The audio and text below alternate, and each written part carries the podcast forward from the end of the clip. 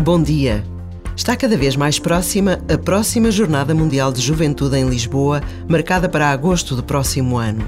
E são tantos os sinais de esperança que esta jornada anuncia, porque os jovens trazem consigo uma renovada capacidade de sonhar, de vencer obstáculos, de superar dificuldades.